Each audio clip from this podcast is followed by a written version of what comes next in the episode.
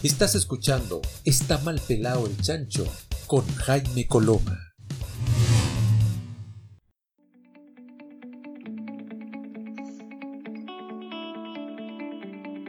Muy bien, ya estamos de vuelta después de ese primer bloque más musical que tenemos generalmente aquí en Está mal pelado el chancho.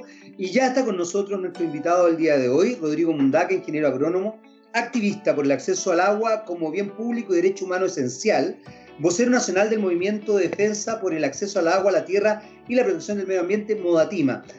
Hay algo que a mí me parece súper interesante que tiene que ver, y que ha estado la discusión hoy día, por otro lado, que tiene que ver con la apropiación cultural. Eh, y es interesante cómo quizás los, eh, el, el modelo neoliberal establece estas dinámicas de apropiación de ciertas instancias que son derechos humanos y que además contrastan con una educación más acabada. Probablemente la gente cree que la apropiación cultural es un concepto que se está desarrollando ahora. No, es un concepto que se viene desarrollando hace muchos años. El tema del derecho de agua, probablemente hay mucha gente que cree que es algo que se está discutiendo ahora. No, es un derecho humano. Y eso tiene que ver con miles de cosas. Rodrigo Mundaca Cabrera, qué gusto conocerte, verte. Eh, nos conocemos más bien por redes sociales, pero qué gusto ya tenerte acá. ¿Cómo estás? Estoy bien, Jaime, también. El, gusto es recíproco. Qué alegría también poder, poder, poder vernos, aunque estemos aislados físicamente, pero poder vernos en pantalla. Y, y nada, muchas veces uno tiene una impresión de algunas, de algunas personas, de, de personas que marcan tendencia en la opinión pública. Y yo habitualmente te veía varias veces, te veía en, en televisión, muy asertivo siempre en los comentarios que tenían que ver con las expresiones artísticas pero me encanta poder, eh, poder interactuar contigo de esta manera y tenemos un café pendiente, ¿no? Cuando esto se supere y nos podamos contar. Muchas gracias por la, muchas gracias por, por la invitación. Y sabes que hablabas del tema cultural y sabes que me quedé pensando en aquello porque a propósito de eso y a propósito de la lucha por el agua y a propósito de todas las estrategias que hemos desplegado, ¿no? Para instalar este debate a nivel planetario y a nivel nacional, me recuerdo nítidamente el 2016 cuando pudimos eh, contactarnos con Chamila Rodríguez y con Galuta Alarcón, que el, hijo de Lucho Alarcón y que son cineastas y, tienen una productora de cine que se llama Poeta Astros. Y una cosa que era una cosa muy quimérica, ¿no? Era una quimera el poder tener a, actores de la escena nacional y actrices tan importantes como la Francisca Boden, como el Lucho Alarcón, el Oscar Hernández, Néstor Cantillana, eh, Cristiana Arriagada, por ejemplo, la Paulina Zúñiga. Eh, la Shlomi Beitelman, por ejemplo, declamando en torno a hacer del agua un derecho humano. Aquello que era un sueño, me acuerdo nítidamente que el 2016 se transformó en una realidad y levantamos una pieza coral que es muy linda, que se llama Secos, y que es una pieza coral que dura 14 minutos y donde están los principales actores y actrices de la escena nacional declamando en torno a la recuperación del agua, Ahí está, hay, eh, gente que la verdad que nos, nos, trató con muchísimo cariño y a propósito de lo que tú planteabas, ¿no? de cómo también estas batallas tienen que tener una expresión cultural que es tremendamente importante porque conecta con la gente, con el pueblo sencillo. ¿no?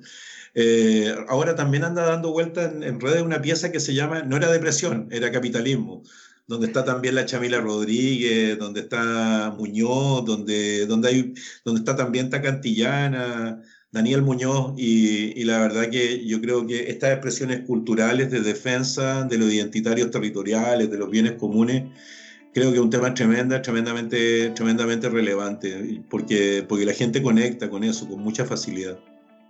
Fíjate que hay algo bien importante lo que acabas de decir y no quiero dejarlo pasar, porque, porque ciertos, ciertos modelos económicos eh, establecen eh, e interfieren la salud psicoemocional.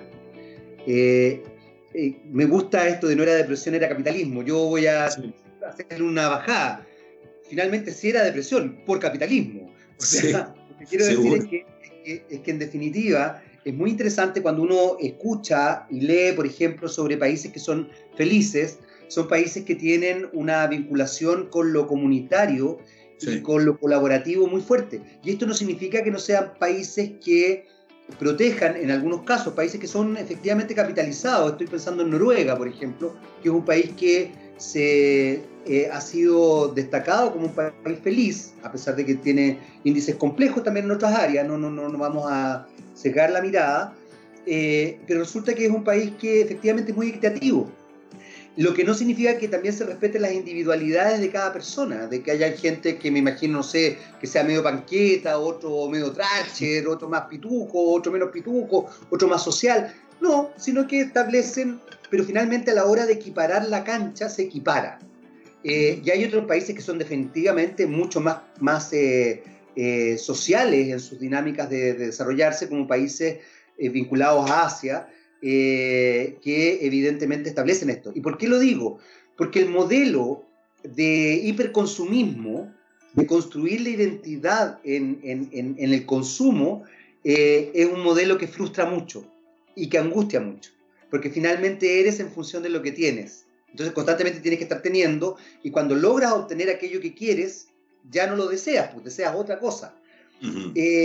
Pero aquí yo quiero que nos metamos también de lleno a algo que es importante y que, es, y que ha sido tu lucha eh, fundamental, que tiene que ver con, con, lo, con el medio ambiente, que tiene que ver con el derecho al agua. El otro día veía la Deutsche Welle y entrevistaban a una viróloga eh, inglesa y hablaba cómo el impacto del medio ambiente es parte de lo que ha generado eh, estos virus como, como el COVID-19 y puede generar otro tipo de pandemias también. Eh, sin embargo, y aquí hago el, link con, con, lo del capitalismo, la eh, hiperexplotación de, del medio ambiente no está en discusión, cosa que a mí me llama mucho la atención, no se discute estas nuevas formas de economía. Al contrario, se sataniza la economía sin entender que la economía como ciencia social tiene que cambiar no dejar de existir, porque finalmente tenemos que funcionar de alguna manera. Eh, pero no se, no se discute esto. ¿Cómo ha sido para ti meterte en todo esto? Porque la verdad es que es multifactorial. Eh, tiene que ver con la economía, tiene que ver con lo cultural, tiene que ver con lo medioambiental, tiene que ver con los derechos de la gente, tiene que ver con lo social. ¿Cómo ha sido para ti meterte en toda esta, en toda esta selva, y no lo digo negativamente, sino que selva en el sentido de que hay muchos elementos que, que construyen esta, esta situación? Bueno, qué, qué, buena, qué buena pregunta y qué bueno también en el preámbulo cuando, cuando me planteaste la posibilidad de que este era un espacio que podíamos conversar con tranquilidad ¿no? y pudiéramos reflexionar. Generalmente las entrevistas son muy vertiginosas, los tiempos están muy acotados y tenemos que sintetizar muchas veces lo que quisiéramos decir mucho más, con mucha más extensión. ¿no? A ver, eh, yo soy agrónomo, tengo un oficio, trabajo, trabajo en el campo, soy, soy docente, trabajo en la Universidad de Santo Tomás hace mucho tiempo. Fue la única universidad que no me echó cuando me condenaron por haber denunciado a Pérez Yoma por robar agua en el territorio. Esa universidad, en esa universidad hago clase hace 15 años en, en la Santo Tomás. Pero yo llegué a la provincia de Petorca, que es una provincia que está al interior de la región de Valparaíso, hace como 25 años. Y vine a trabajar con campesinos, con pequeños agricultores básicamente agricultura familiar campesina que se dedica a la producción de hortalizas, de frutales. Y tengo una especialidad que, que, es agricultura orgánica. Entonces vine a trabajar, a transferir competencias, desarrollar habilidades y aprender también en producción agrícola sustentable, ¿no? erradicando insumos sintéticos, hablando de la necesidad de preservar y conservar los bienes naturales, y vine a la provincia de Petorca hace 25 años, había agua en los ríos, tanto en el río Petorca como en el río Ligua, era re bonito, eh, los ríos eran un espacio, era un lugar de esparcimiento, de júbilo, eran lugares de mucha alegría los fines de semana, particularmente en el verano, los niños jugaban, se chapoteaban el agua, tiraban los neumáticos antiguos, ¿te acuerdas de esas cámaras de neumáticos a flotar en, en los ríos? La gente iba a pescar pejerreyes, era muy hermoso, muy, muy hermoso. Además estaban las los atractivos propios de la provincia de Petorca. Estaban los chalecos de la Ligua, los chalecos de Valle Hermoso, los buenos pasteles, harto manjar, harto merengue. Era muy bonito. era muy bonito, de verdad que era muy, muy, muy bonito. Y con gente muy, muy agradable, un espacio no hostil, por el contrario. Y vine para acá y me enamoré del territorio. Eh, tenía que viajar de Santiago para acá permanentemente y dije en algún minuto me voy a quedar en la provincia de Petorca y me quedé. Eh, pero en la medida que me fui quedando también empezaron a aparecer en, la provincia, en la provincia empezaron a aparecer grandes productores, ¿no? Empezaron a aparecer muchos empresarios, eh, políticos y empresarios muy conspicuos, ¿no? Muy vinculados a los centros neurálgicos del poder, Pérez Lloma, Cerda, las hermanas Solari, Juneman, Álamo, Ignacio Álamos que es cuñado del senador Coloma, eh, pues gente muy poderosa, Alberto Piguonca, que es cuñado de Ricardo Lago, en fin, toda una, para decirlo en estos términos, apareció como toda la fronda aristocrática ¿no? en el territorio, toda esta fronda aristocrática, todo este, todo este consenso elitario llega a la provincia de Petorca a producir palta. Y empiezan a, a, comprar suelos de cerro y se empiezan a sacar toda la flora y la fauna nativa de los cerros, los molles, todos los reservorios de humedad, y empiezan a poner palto. Y en la medida que empezaron a cultivar palto en los cerros, nos fuimos quedando sin agua. Y, y, empezamos a asistir bien impávidos a lo que está, eh, observamos y empezamos a teorizar y empezamos a hablar de la importancia del cuidado del medio ambiente, del cuidado de los, de los, recursos, de los recursos naturales, del cuidado de la tierra, del agua, en fin. A propósito de este modelo, ¿no? Monocultivo, uso irracional del suelo y agua, sobrequimización de los medios de cultivo, grandes extensiones de palta fumigadas aéreamente con aviones, etcétera, y sobre las cabezas de las comunidades. Y empezamos, a, y, empezamos a padecer también los efectos del modelo y empezamos a quedarnos sin agua en las ciudades, en las localidades interiores, en las localidades rurales. Y así como el año 2010 tomamos la decisión de organizarnos, ¿no? Dijimos, ¿sabéis qué? Tenemos que organizarnos, tenemos que resistir, porque nos están robando el agua, definitivamente nos están robando el agua. Y armamos nuestra organización Modatima como una expresión organizada de resistencia ante el despojo del agua. Esto fue por allá por el año 2010. Y déjame decirte, Jaime, que éramos bien, Gamaliel, éramos bien rudos, si lo queremos poner en esos términos, éramos bien radicales inicialmente empezamos a cortar rutas, empezamos a evidenciar a los responsables del robo de agua y en algún minuto, en un momento de reflexión, dijimos, tenemos que levantar una estrategia para defendernos en el territorio. Entonces dijimos, de acuerdo, si, si, esto no está en los medios, no existe. Dijimos, si esto no se visibiliza, no existe. Estamos en la provincia de Petorca, a nadie le importa la provincia de Petorca. Y dijimos, esto hay que parlamentarizarlo también. Muchos de nosotros con ninguna confianza en el Parlamento. Y también dijimos, solos no podemos y tenemos que empezar a luchar con, otros con otros movimientos y nos empezamos a articular, empezamos a buscar redes de entrada y nuestras primeras acciones fueron muy, muy radicales, cortes de ruta, enfrentamiento con la policía, no íbamos presos permanentemente, nos tomábamos las comisarías en la ligua y en algún minuto, y probablemente en esta primera etapa, en algún minuto, en 2012, nos llega una invitación para una entrevista con Tomás Mochati en CNN y nos invitan a hablar del conflicto de agua incipiente en la provincia de Petorca. Y fíjate que con un grupo de amigos, físicamente, hicimos hicieron un focus y me prepararon. Yo no había estado nunca en la tele. Y, me, y teníamos muchísimos elementos de que comprometían a muchos poderosos robando agua. Entre ellos Pereyón. Y me preparan y me dicen, mira, Tomás Mochati te va a tratar de esta manera. Nunca lo tutees, siempre trátalo de usted, pero sé muy asertivo. Pero tú tenés que tomar la decisión finalmente si generaliza y divagas o dais los nombres y, no, y hasta el, yo creo que hasta el, hasta el final no tenía muy claro cómo iba a actuar. Yo, ingeniero, trabajaba en la provincia, a pesar de todos los rigores que había, mantenía mis pegas, no estaba condenado, a pesar de que decía muchas barbaridades también en los foros, en las plazas, con megáfono y todo. Y cuando me entrevista Mochati empezamos a hablar de agua y en algún minuto me pregunta, bueno, ¿quiénes son los responsables de, de, de que no haya agua? Y dice, pero un momento vamos a comerciales. y cuando volvemos me hace nuevamente la pregunta y en ese minuto, en ese segundo, Jaime tuve la posibilidad de quedarme callado y decir, sí, hay responsables que son los responsables de vivir sin agua, la que hacen siempre todos, ¿no? Un poco eludir el bulto, escabullirme. Y en todo momento ahí digo, no, mira, ¿sabes qué? Aquí están los responsables. Y empiezo a mencionar, pues, Pereyoma, Cerda, Yuneman, eh, Trivelli, Piwonka, debo haber mencionado a 11, que teníamos todos los antecedentes, además en nuestras manos, fotos, teníamos un montón de cosas. Y a lo... Yo estoy de cumpleaños el 13 de mayo. Esto fue el 19 de abril del 2012, lo tengo muy nítido en mi memoria. Y dos días antes de mi cumpleaños, el 11 de mayo del 2012, me llegó una notificación judicial de una querella por injurias con publicidad interpuesta por el estudio de Puga y Ortiz, el estudio jurídico más grande del país. Tenemos 60 tipos para litigar y representar los intereses de Pérez.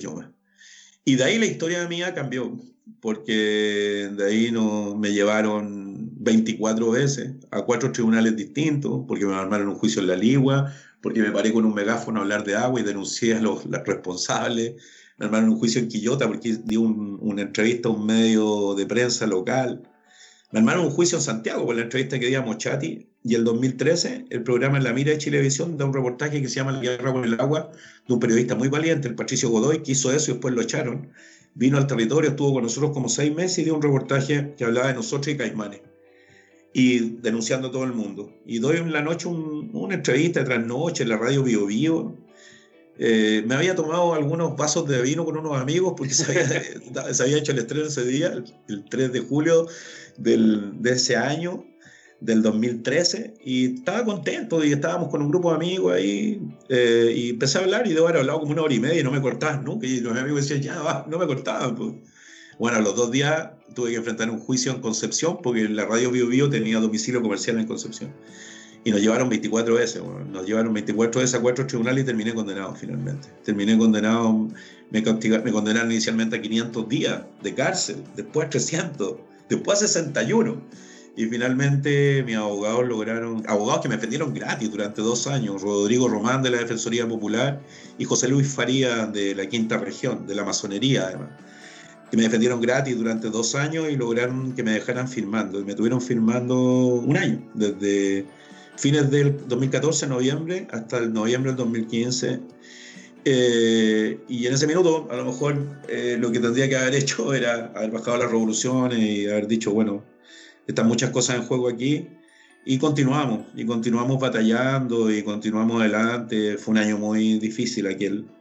Bueno, y después viene lo conocido, ¿no? Las denuncias internacionales, los reportajes a los cuales tú hacías mención, Deutsche Welle, el periódico The Guardian, el periódico El País, Netflix el año pasado, un reportaje largo que habla de las paltas en Michoacán y el negocio del narcotráfico vinculado a las paltas y de la violación del derecho humano al agua en la provincia de Petorca vinculado al negocio de las paltas, bueno, y después vinieron las amenazas de muerte en 2017, una campaña mundial que levantó amnistía por nuestra vida, que recolectó 50.000 firmas y cartas. Me llegaron 40.000 cartas a mi casa, tenía una pieza llena de cartas, cartas de Birmania, cartas de, de no sé, de, de, lugares recónditos, Lituania, Letonia, de, de Tanzania, cartas de Lesoto de apoyo a la causa por el agua. Fue una cosa muy bonita, Jaime, muy emocionante además, leer las cartas de la gente. Y bueno, de ahí eh, la verdad que cuando me preguntan por mi vinculación con los bienes naturales, con el medio ambiente, he estado vinculado siempre, he estado siempre, vinculado a la naturaleza, a la producción de alimentos, eh, a la producción de alimentos sustentables. En mis cátedras también, soy profe, soy profe frutal además, de frutales persistentes, cítrico y palto, curiosamente y soy profesor de una cátedra de conservación, ¿no? que es la que más me llena, que es la cátedra de conservación de recursos naturales. Y, y, por tanto he estado siempre vinculado a la defensa del medio ambiente. Lo que pasa es que nunca pensé de que íbamos a tener, eh, de que íbamos a tener un derrotero como el que tuvimos que emprender después del 2010, porque también eh, no ha sido fácil, pero hemos sido muy porfiados, hemos extraordinariamente porfiados. Yo creo, que, yo creo que ha sido un, un trabajo maravilloso. Eh, eh, Gamaliel está estresadísimo en este minuto, pero relájate, Gamaliel, porque vamos a, eh, vamos a cambiar la nomenclatura. Vamos a ir con música ahora, ya a la vuelta volvemos, porque ya, ya nos comimos este bloque, pero da lo mismo, da lo mismo. Vamos a ir hablando, porque a mí me interesa mucho explayarnos. Creo que sobre todo, Rodrigo, por una cosa bien puntual. Nosotros llegamos a todas las regiones. Eh, y obviamente no manejamos quién nos escucha. Probablemente hay gente que va a estar muy en desacuerdo con lo que conversemos y otros van a estar de acuerdo. Pero como yo siempre digo, a mí lo que me interesa es que la gente pueda ampliar la mirada. Que después tomen sus decisiones, pero ampliar la mirada. ¿Y por qué destaco esto? Porque tengo la sensación de que los medios de comunicación en Chile más tradicionales no amplían la mirada, la restringen.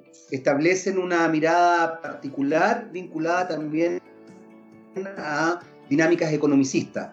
Eh, ahí tú mencionabas la Deutsche Welle, yo mencionaba la Deutsche Welle, tú lo, rescataste de nuevo, la Deutsche Welle efectivamente hizo un reportaje precioso respecto a el tema de, de, Petorca, el tema de los paltos, se habla del oro verde hoy día, eh, y además tú estableciste una dinámica que es muy potente, no es sequía, saqueo eh, insisto, nosotros queremos que amplíen la mirada, que conozcan, que conozcan todos los, puntos a toda la gente que nos está escuchando y que desde ahí desarrollen una, idea propia. Así que, Gamaliel, relájese, vamos a tener un programa particular, pero la idea es que conversemos. Eh, vamos a hacer una breve pausa, ¿le parece o no? ¿Vamos con música? Vamos con música y volvemos inmediatamente con nuestro siguiente bloque aquí en Está mal pelado el chancho. Vamos y volvemos.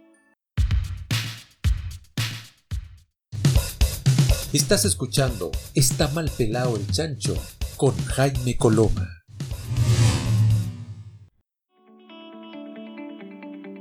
Muy bien, ya estamos de vuelta después de ese breve corte. Eh, seguimos conversando con Rodrigo Mundaca, vocero nacional de, Modatima, Movimiento de Defensa por el acceso al agua, la tierra y la protección del medio ambiente, activista también, eh, justamente por estas mismas causas, ingeniero agrónomo.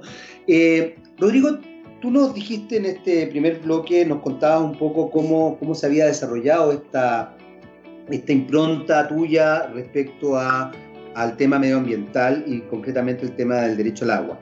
Y hay una cosa que marca eh, desde el punto de vista comunicacional tu presencia eh, más masificada, por así decirlo, en medios tradicionales, y es el premio de Derechos Humanos recibido en Nuremberg eh, hace el 2017 fue, ¿no? Se entrega bianualmente, fue me lo asignaron en el 2018, en octubre del 2018 y lo fui a recibir en septiembre del 2019 ahora, ahora, hace poquito. Sí, el año pasado. Eh, y, eso, y eso marca también una, un interés de parte de medios más tradicionales respecto a tu figura y también respecto a Modatima. Eh, y permite visibilizar eh, todo lo que está ocurriendo con el, con el agua en Chile.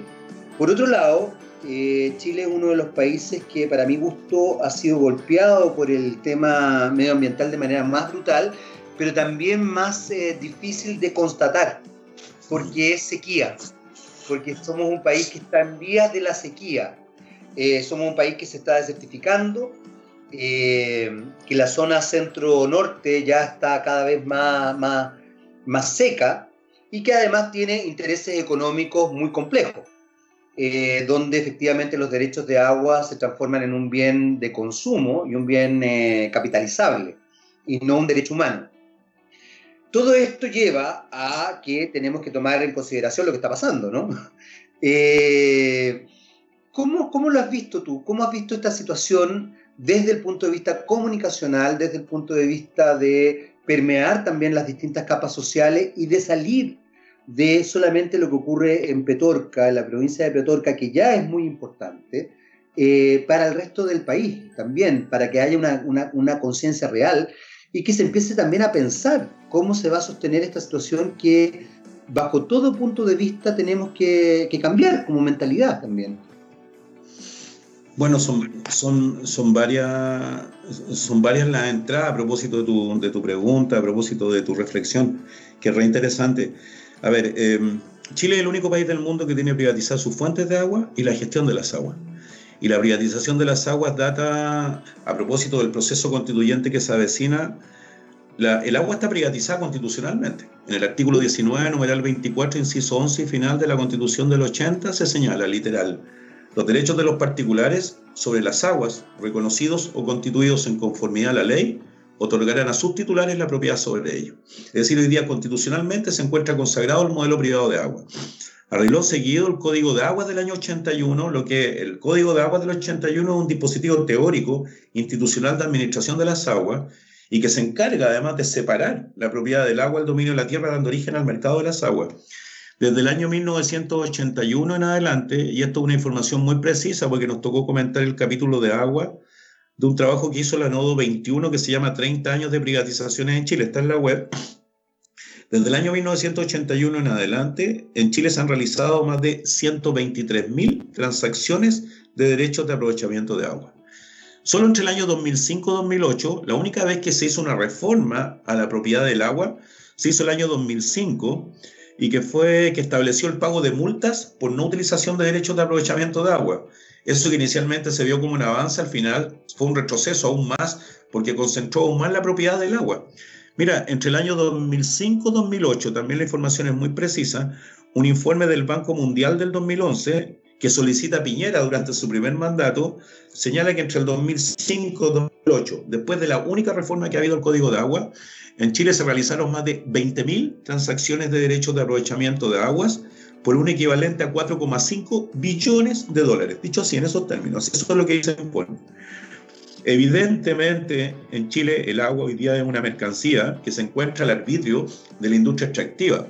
Sí, claro, probablemente la provincia de Petorca el caso más emblemático por la violación sistemática del derecho humano al agua, pero hoy día yo he recorrido intensamente todo el país, me ha tocado estar en distintos, eh, creo que he recorrido intensamente el país dos o tres veces.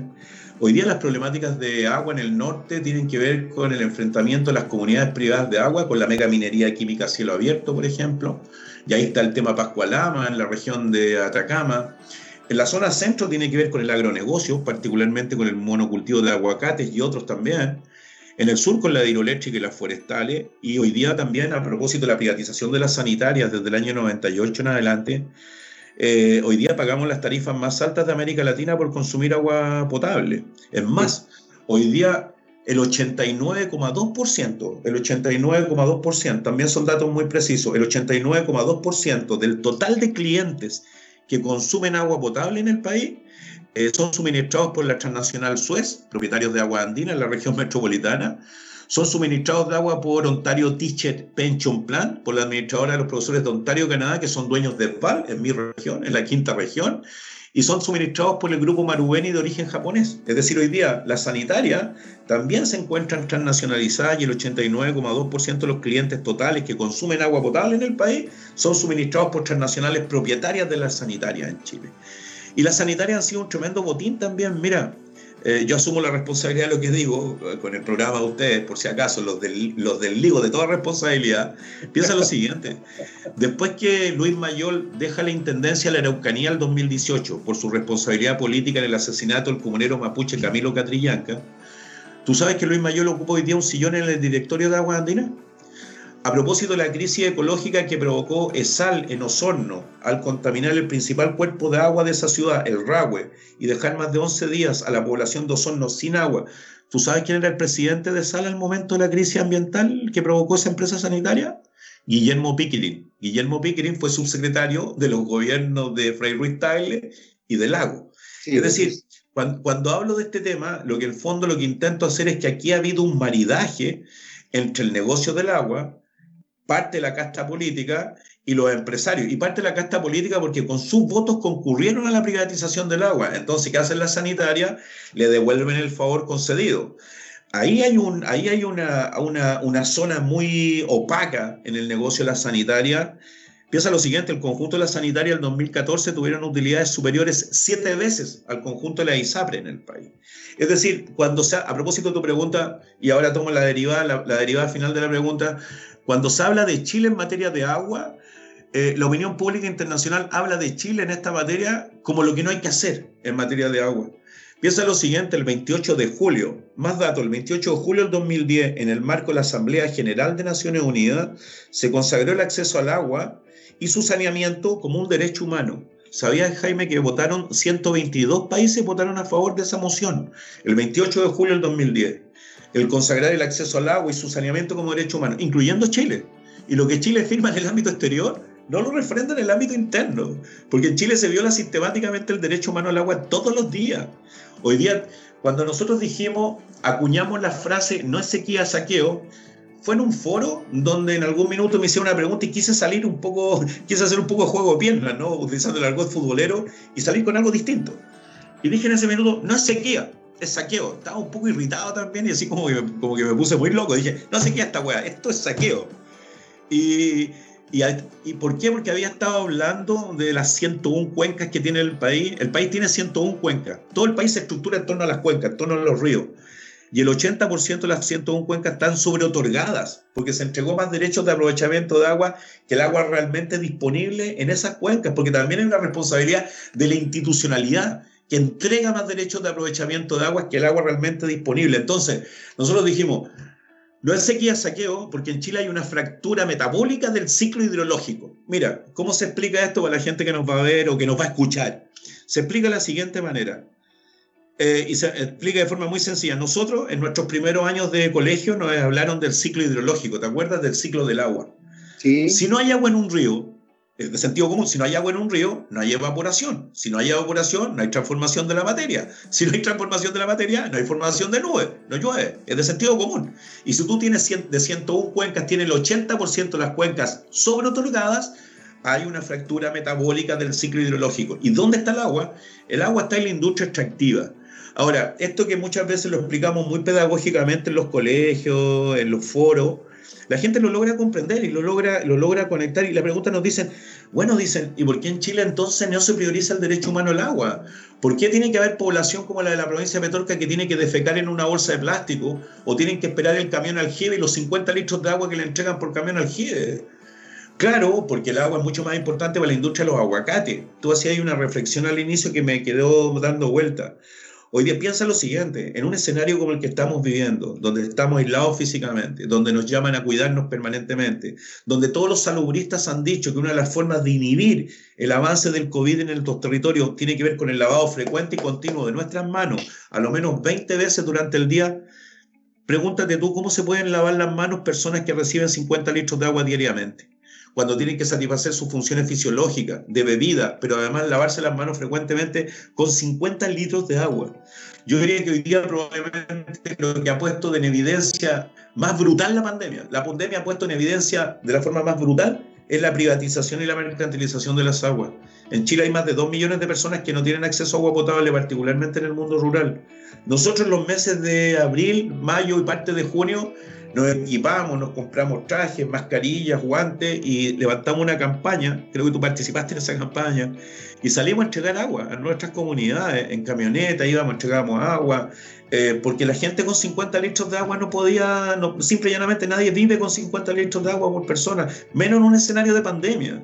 Eh, y tuvimos que replegarnos en junio cuando los casos de, de COVID se desataron. Todas estas cosas, el romper el cerco comunicacional en el país, el romper ese cerco comunicacional que ha invisibilizado esta batalla no fue fácil y no ha estado exento de dificultades gigantescas, gigantescas que tienen que ver con censura, persecución, amenazas de muerte, eh, con desplazamiento ambiental forzado, con migración ambiental forzada. No ha sido fácil.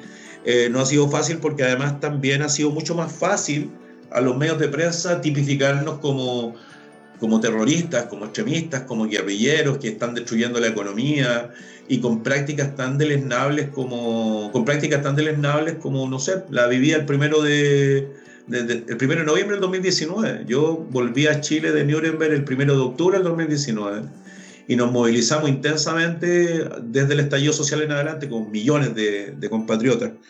Eh, y el primero de noviembre del 2019, en un medio, en un medio independiente, electrónico, el periódico Interferencia, eh, eh, salimos mencionados como blanco de interés de la inteligencia policial, nosotros, y tenían toda la información de nuestra llegada a Nuremberg, con quién nos juntábamos, con quién hablábamos, para dónde íbamos.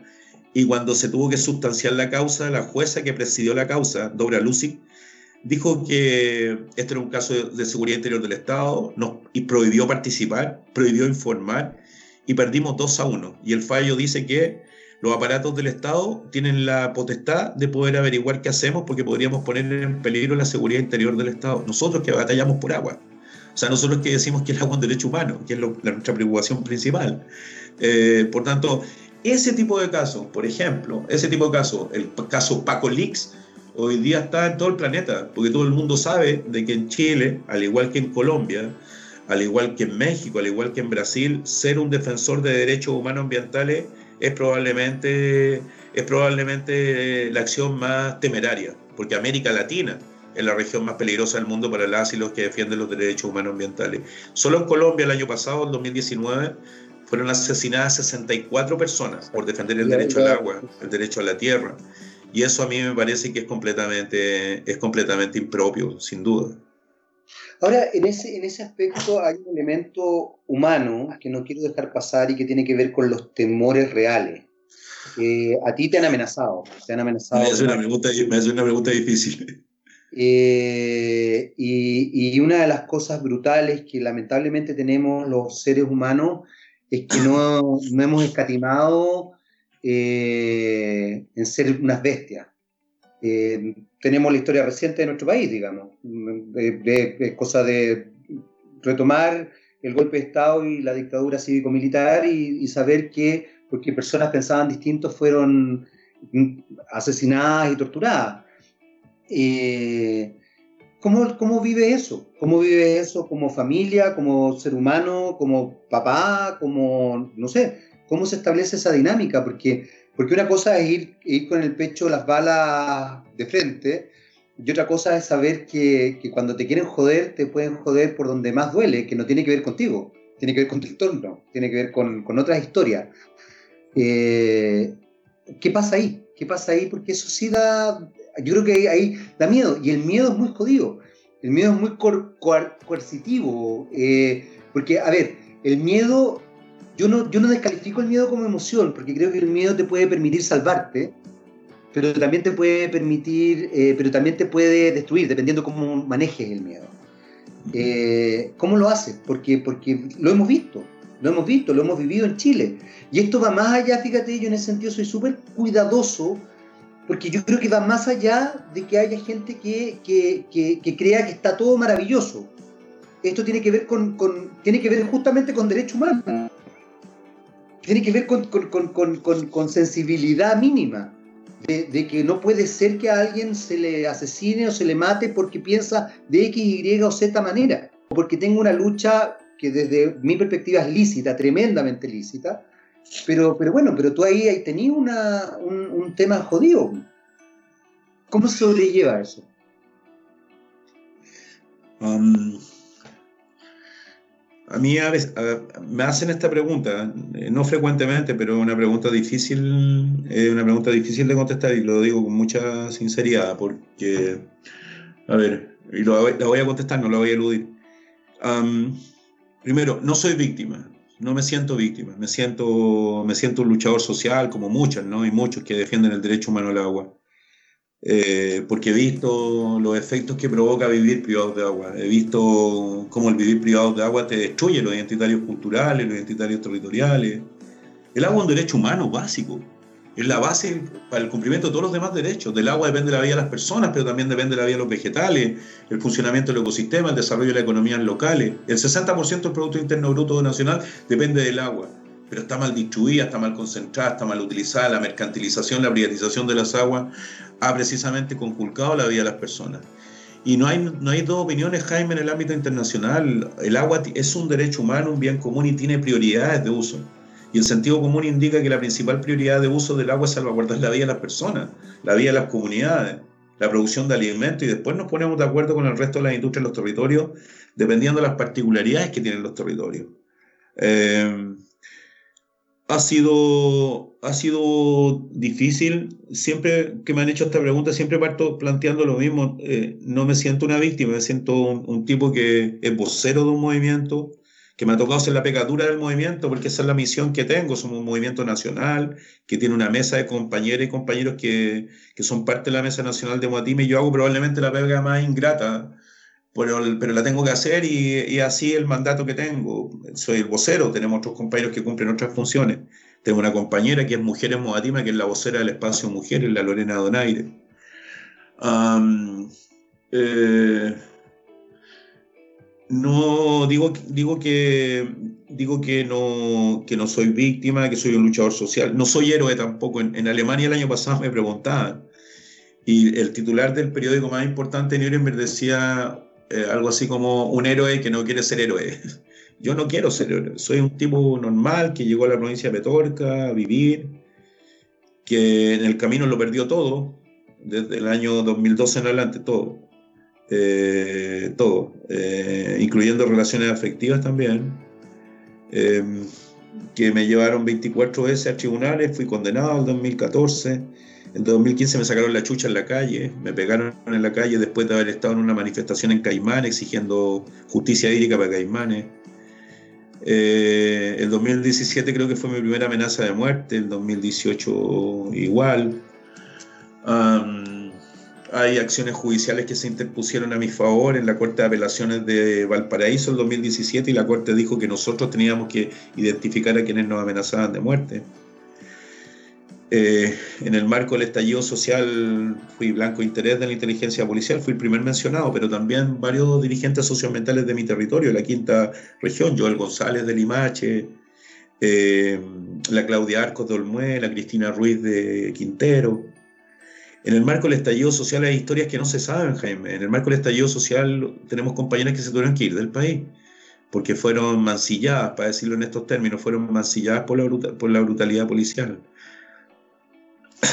Em, compañeras que tuvieron que viajar al exterior con sus hijos porque fueron violadas o fueron maltratadas en los cuarteles policiales de la quinta región por defender el derecho a vivir en un medio ambiente libre de contaminación en Quinteros, por ejemplo. O compañeras que defendiendo la reserva de la biosfera los más tuvieron que ir del país eh, y que fueron maltratadas. Yo en ese escenario, yo lo que he padecido probablemente he resistido y he resistido hasta ahora, ¿no?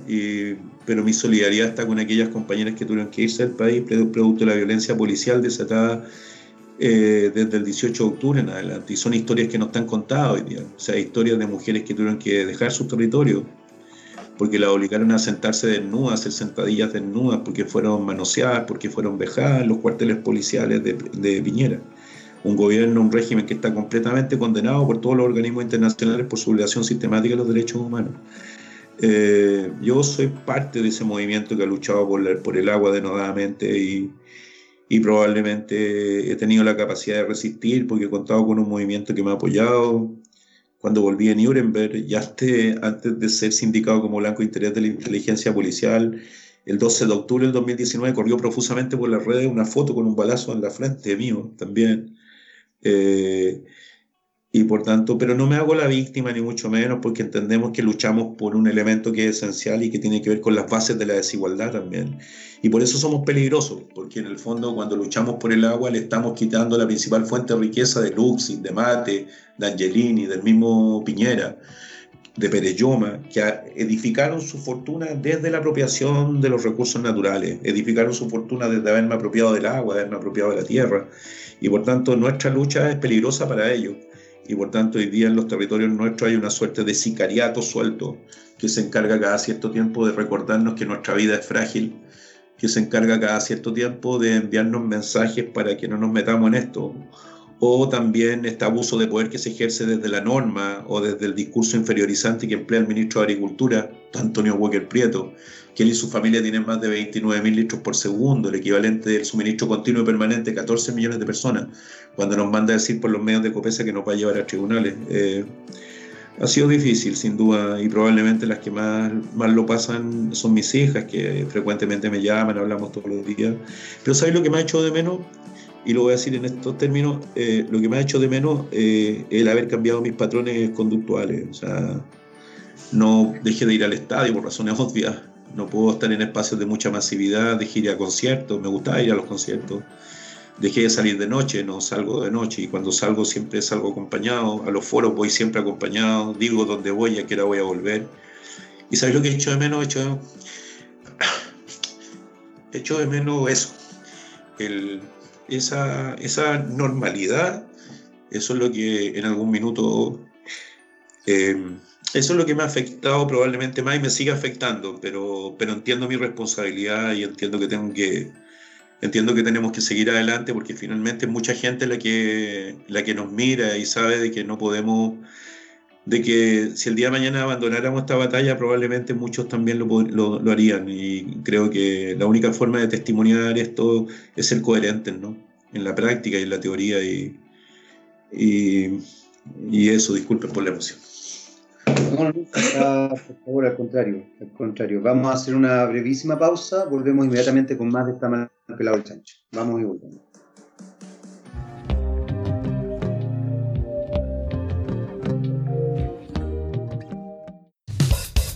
Estás escuchando Está mal pelado el chancho con Jaime Coloma.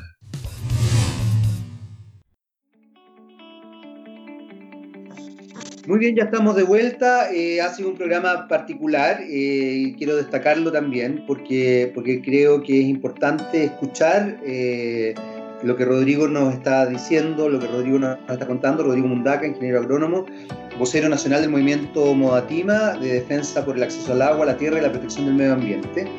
y también quiero destacar, Rodrigo, lo, que, lo que pasó recién. Creo que es importante establecerse desde la posibilidad de la, de la humanidad.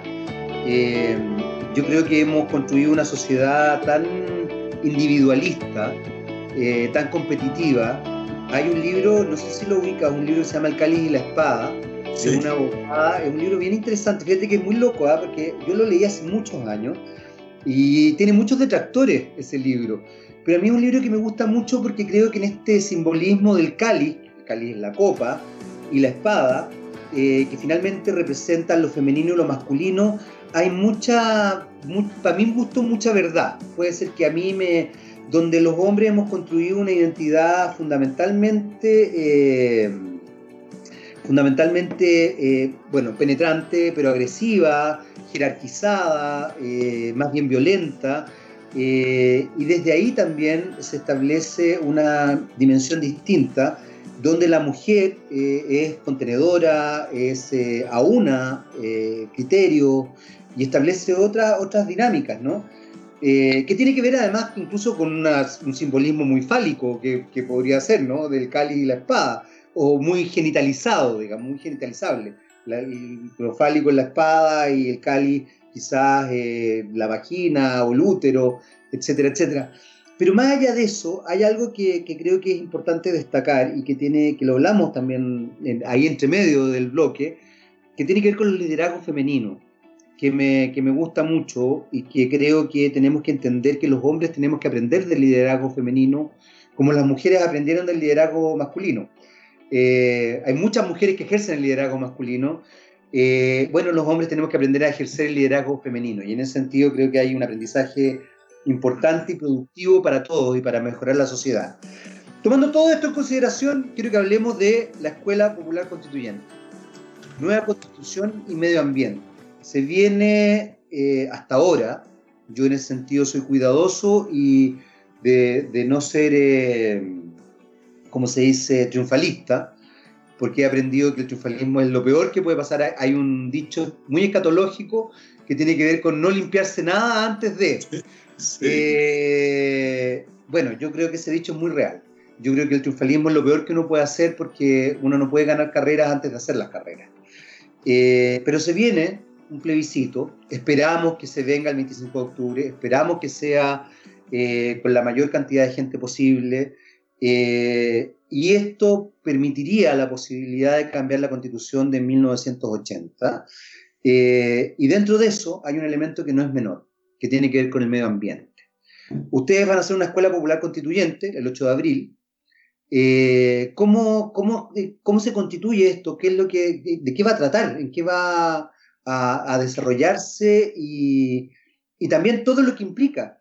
Porque la idea, de, la idea pachamámica, la idea de la tierra, eh, que no solamente tiene que ver con, con, Latinoamérica, esto es una idea mundial, es fundamental en general la Tierra es vista como, como lo femenino, como lo que acoge, lo que contiene.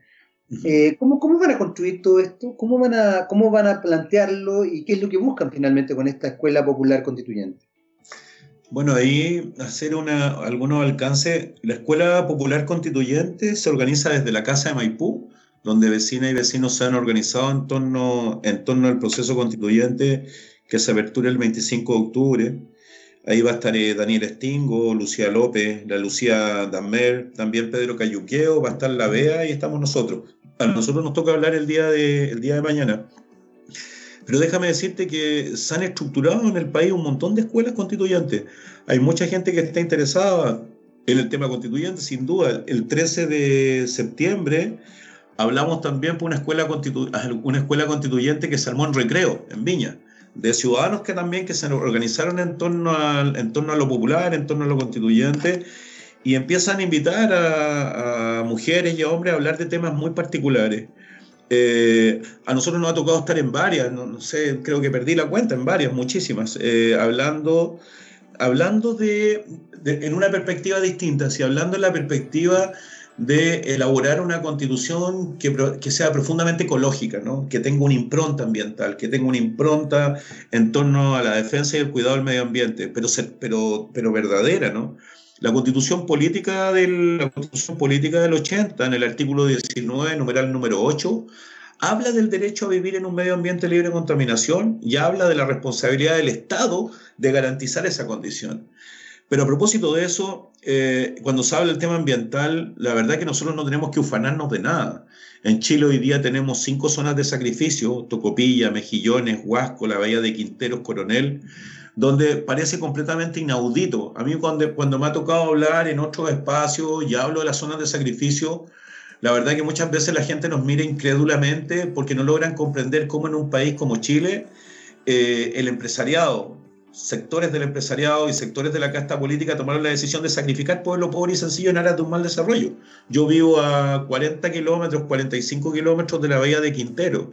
Y en la bahía de Quintero hay 19 empresas contaminantes. La nube tóxica, Jaime, que afectó a los niños de la escuela La Greda es del 21 de agosto y se intoxicaron decenas de niños y el gobierno de Piñera ha clausurado las clases, pero no cierra la, no cierra la empresa. Tenemos zonas de sacrificio.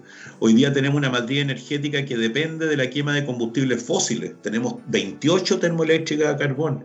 Y fíjate que las 28 termoeléctricas a carbón son 15 propiedades yanqui, 8 de propiedad francesa, 3 de capitales italianos y 2 de capitales nacionales. 28 termoeléctricas a carbón que son las que emiten el gas de efecto invernadero más perjudicial para el medio ambiente, el dióxido de carbono, y que es probablemente el gas que más impacta la temperatura a nivel de la atmósfera y a nivel de los océanos, y el responsable directo del calentamiento, uno de los responsables directos del calentamiento global y por ende del cambio climático. Hoy día tenemos cinco familias dueñas de todos los bienes naturales bentónicos eh, que practican una pesca de arrastre industrial dejando sin pescado a los pescadores artesanales, por ejemplo. Tenemos un modelo forestal que es un monopolio fraguado el año 1974 y que se fragua a partir de la enajenación inicial de más de 2 millones de hectáreas de asentamientos mapuche, un modelo forestal que ha bonificado en un 75% el emplazamiento inicial de tres grandes grupos económicos, Cruzat, Mate y Angelini. Cruzat desaparece en la década de los 80 y hoy día Mate y Angelini tienen un monopolio forestal en el sur que es uno de los orígenes de la causa mapuche, uno de los orígenes de la lucha del pueblo mapuche. Ese modelo forestal que destruyó los identitarios culturales, los identitarios territoriales, los sitios ceremoniales, que acorraló a las comunidades mapuche y que hoy día el gobierno de Piñera elabora un proyecto de ley para proteger la industria de la madera, es decir, para proteger el negocio de Mate y Angelini. ¿Qué decir de la privatización del agua dulce en el país que nos tiene prácticamente a dos millones de personas viviendo sin agua potable todos los días, sin acceso a agua? Y cuando el Estado además naturaliza eh, la solución mediante los camiones aljibe sin duda que tenemos una deuda ambiental con el país que es feroz. Y esa deuda ambiental que es feroz y que estoy relatando aquí es lo que a las escuelas populares constituyentes les gusta saber en detalle. Cuando nos preguntan, Rodrigo, ¿por qué este modelo forestal? Rodrigo, ¿por qué el código de agua? ¿Cuáles son los efectos de vivir privados de agua? ¿Por qué el Producto Interno Bruto se, se, entronca en torno a la privatización de las aguas? Y de eso hemos hablado, hemos hablado profusamente porque creemos también, Jaime, que es fundamental, creemos que no existe ninguna posibilidad de elaborar una norma jurídica de derechos y no de privilegios sin relevar la importancia que tiene el vivir en un medio ambiente que garantice precisamente el buen vivir. Y el buen vivir se edifica precisamente desde el cuidado del medio ambiente. Tú lo, creo que lo dijiste al principio y yo iba a hacer una reflexión con respecto a eso y la voy a hacer ahora. Estamos viviendo una crisis ambiental, sanitaria, de salud, salubrista, que es planetaria provocada por el COVID-19. Chile no es la excepción. Hoy día exhibimos, somos el cuarto país en, mayor cantidad de muertos por millón de habitantes. Ocupamos el mismo lugar en la cantidad de contagiados por millón de habitantes. Aquí asumo la responsabilidad también, este desconfinamiento paso a paso, tengo la certeza casi absoluta de que hoy día lo que busca es fundamentalmente inhibir el proceso constituyente con más contagiados hoy día. Y, y la perversidad se ha puesto manifiesto de distintas maneras durante el régimen de Piñera. Pero tengo también la certeza de que la pandemia no es culpa de los murciélagos. La pandemia no es el resultado, no es la culpa de los murciélagos. La pandemia es el resultado, como tú lo decías, el resultado de la destrucción de los ecosistemas, el resultado de la destrucción de la biodiversidad y los servicios ecológicos que brinda la biodiversidad, el resultado del avance de la frontera del monocultivo, de la destrucción de los hospederos naturales, de la fauna nativa. La pandemia es el resultado de la actividad depredadora del ser humano sobre el planeta que pensó que podía tener un desarrollo ilimitado en un planeta con recursos finitos. Por tanto, la elaboración de una nueva norma jurídica tiene que suponer necesaria y estrictamente a la naturaleza como sujeto de derecho. Tiene que establecer, eh, tiene que establecer y restablecer eh, una relación distinta con la naturaleza, armonizar la relación de los seres humanos con la naturaleza en el proceso de producción de bienes materiales, pero también en el proceso de producción de bienes espirituales. Yo creo que hoy día no existe ninguna posibilidad de recuperar la normalidad con la normalidad de los malls, con la normalidad del consumo y del sobreconsumo. Yo creo que es fundamental hoy día, y agradezco también esta pregunta y esta posibilidad de explayarme, creo que es, fundamental hoy día el pensar de que no es posible que no es posible hoy día eh, reedificar una sociedad a partir de la explotación irracional de los bienes naturales comunes. No es posible hoy día. Y por tanto creo que, creo que los constituyentes van a tener una responsabilidad gigantesca, porque aquí lo que está en discusión y disputa es el modelo, este modelo de despojo que nos tiene a comunidades como las mías de provincia de Petorca viviendo sin agua, pero también Caimanes, también Alto del Carmen, también Pascualama, eh, también... Eh, aunque parezca increíble, en la, Araucanía que cae un montón de agua, la Araucanía es la región más pobre del mundo.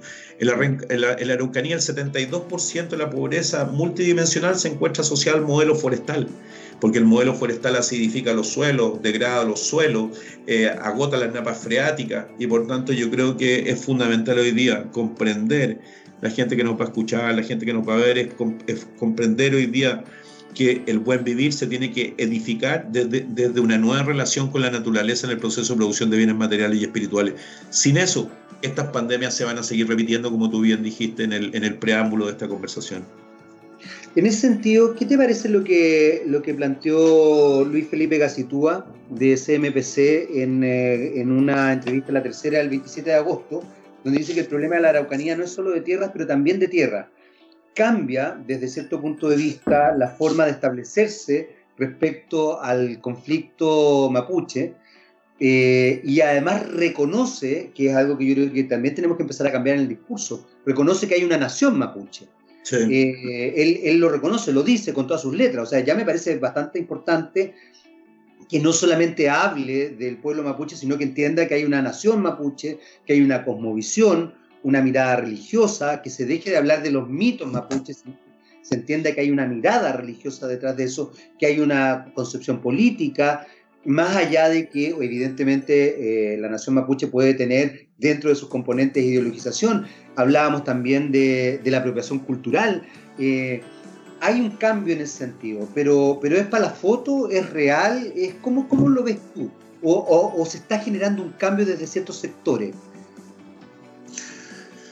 A ver, eh, mira, eh, yo en lo personal tengo una relación bastante particular con algunas comunidades mapuche. Eh, Chile exhibía, exhibía, exhibía una, triste situación a propósito. Tú sabes que el último premio Goldman Prize, que está titulado como el Nobel Verde, el último premio Goldman Prize fue el Lonco Alberto El loco Alberto Curamil estuvo preso en las cárceles de Temuco desde agosto del 2018 hasta el 13 de diciembre del 2019. El último premio Goldman Prize. El Goldman Prize es un, premio que es tremendamente importante. Berta Cáceres, lideresa del pueblo lenca hondureña, obtiene el premio Goldman Prize en abril del 2015 y en la madrugada del 3 de marzo del 2016 es asesinada. Y fue asesinada por su defensa de los identitarios del pueblo lenca, su defensa del agua, la tierra. Nosotros teníamos preso al último premio Goldman Prize, el lonco Alberto Curamil, y estuvo preso eh, más de 13 meses en prisión preventiva. Su hija, Belén Curamil, es la que recibe el premio Goldman Prize en la ciudad de San Francisco el 29 de abril del año pasado, del año 2019. Todos nuestros discursos, todas nuestras intervenciones públicas el año pasado se las dedicábamos a Berta Cáceres, a Macarena Valdés y al lonco Alberto Curamil. Yo fui testigo de contexto del lonco Curamil, fui testigo el día 11 de diciembre, concurría al tribunal de Temuco a prestar testimonio porque conozco al lonco, somos amigos, hemos estado en escuelas de agua desde hace mucho tiempo. ¿Por qué lo metieron preso al Lonco Curamil? Lo metieron preso fundamentalmente por su defensa de su LOF, por la defensa de sus comunidades el año 2014, 2015, cuando se quisieron construir obras faraónicas hidroeléctricas que iban a dejar sin agua a su comunidad. Finalmente los tribunales ambientales le dieron la razón, pero lo facturan después del 2018 y le imputan el haber participado en un asalto a una caja de compensación en circunstancias que nunca estuvo ahí, ni tampoco actuó como proveedor de los recursos materiales para el asalto.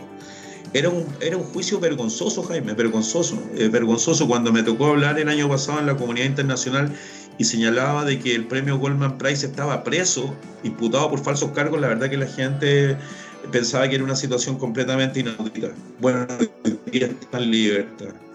Eh, yo eh, soy un firme partidario de que hoy día podemos convivir precisamente con el pueblo nación mapuche en un territorio, en, distintos territorios. Yo creo que la plurinacionalidad es algo que no debería estar en discusión hoy día, que se debería subentender.